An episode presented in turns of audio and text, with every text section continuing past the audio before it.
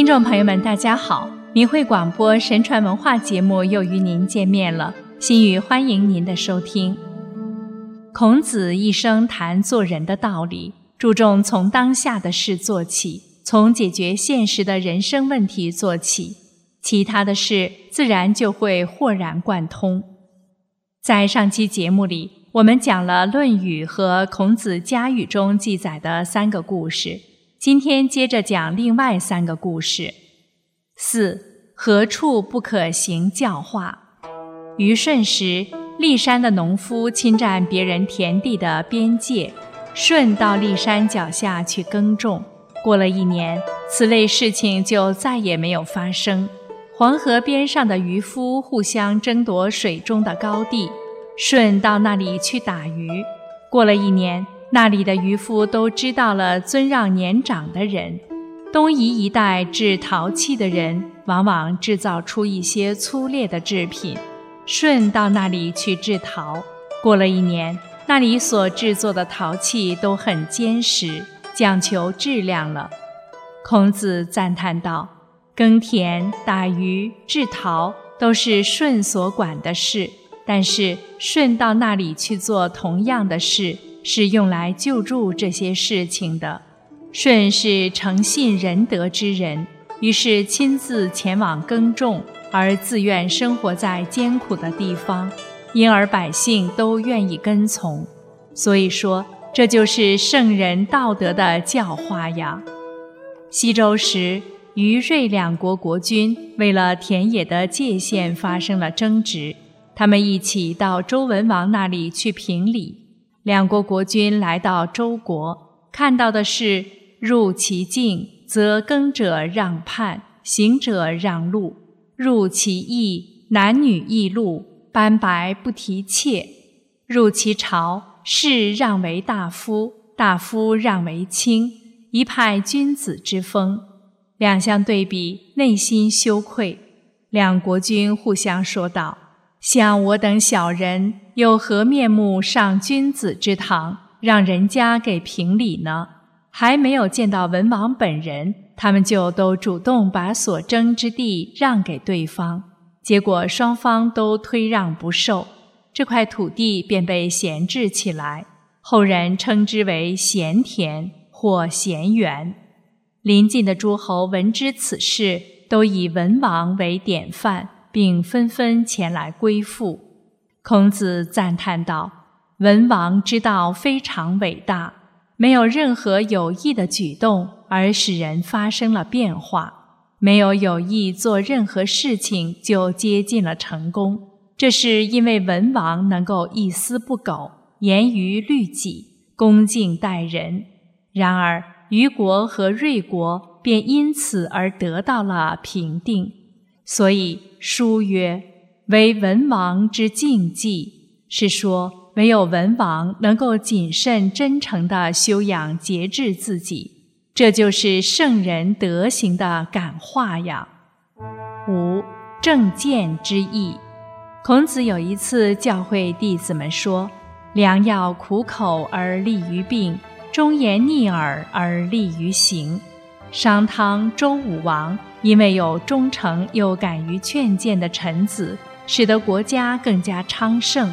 夏桀、商纣不能听受善言，又有盲目恭顺的臣下，便加速了他的灭亡。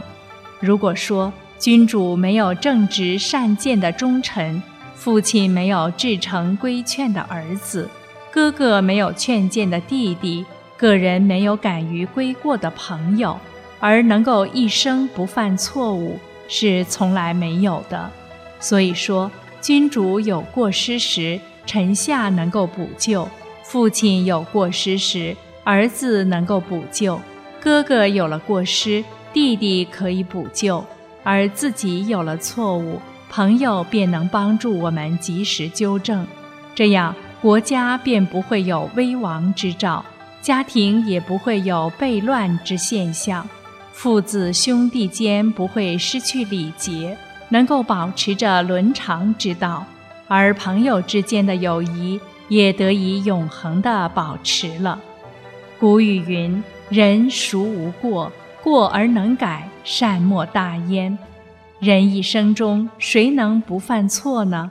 有些错自己能发现并加以改正，但有些错自己却难以发觉。瞿伯玉年五十，而知四十九年之非。曾参每日多次反省自身，谨言慎行，仍会发现自己的错误。君子是修身的楷模，时时内观自省。这种源自内心的清澈豁达，是一种宽恕仁厚的品格。而身边能有以诚相待、肯直言相劝的朋友，却是人的莫大福气。然而，良药苦口，忠言逆耳。当人们听到真诚的规劝时，是否能真正接受并改正？规谏者能够使其防患于未然，免致他做出无法弥补的错事而有所遗憾。这正是规谏的益处，使人知道自行节制，不做违背道义之事。君子力行圣贤教诲。博学之，审问之，明辨之，慎思之，笃行之，修身自律，从善如流，使自己的品德苟日新，日日新，又日新，直至止于至善。六，礼人为美。孔子说：“礼人为美，则不处人，焉得之？”礼。在中国古代，是指人居住的地方，在这儿引申为动词，当居处讲。仁，仁义的仁，知通智智慧。这句话的意思是，人要处在仁义的境况中，才是最美好的。如果人不去使自己择人而处，又怎么能谈得上是有智慧呢？孔子说。知者利人，是说一个有智慧的人都会知道去追求人，使自己处在人的境况中，那才是人所要去选择的目的。孔子一生至于人，为的就是让天下所有的人都能处在最美好的仁德中。他提出仁者爱人，泛爱众。讲求仁、克己、公正、无私，是圣人君子应必备的德性修养。行人的基本原则之一就是敬，而敬是以敬天地为前提的，认为人们的精神活动与天地万物息息相关。如果大自然有了异常的变化，那么人就应该及时反省改过。因为人如果违背了天理，即便是祈祷也不会得福。而作为一个君子，应该懂得顺从天理。孔子认为，一个有志于道的人，要时常亲近圣人、仁人、贤人和有道的人，可以从他们那里得到圣贤的教诲。一次，孔子对曾参说。子夏的学识会提高得很快，因为他喜欢与比他贤德的人在一起。所以说，跟善人一起，就像到了长满香花草的房子里，时间久了之后，被其感染与同化。因此，君子必然谨慎地选择与自己在一起的人啊。《弟子规》中也说道：“能亲人，无限好。”得日进，过日少；不亲人，无限害；小人进，百事坏。同样也是告诉人们，亲近仁德之人，亲近良师益友，可以提升自己的道德学识。重视居住的环境，重视醇厚的社会风气，是儒家一贯注重的问题。人人都相互关爱帮助。能够为他人着想，又很谦虚、很恭敬，人人都不去伤害别人，不损人利己，还有谁会认为这种存在的境况不为美呢？古代圣贤教化，无不教人向善，唤醒人的道德良知，使人循天道，讲道义，彼此关爱，谦恭礼让，社会呈现一片祥和气象。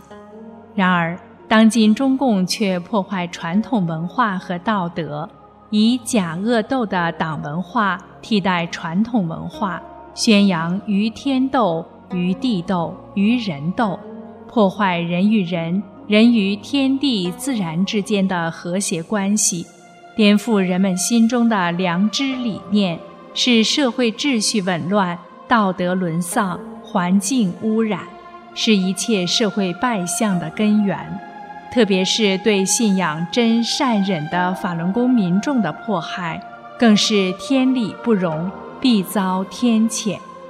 只有回归道德和良知，才能与天地自然和谐共处，生命才能生生不息，永恒美好。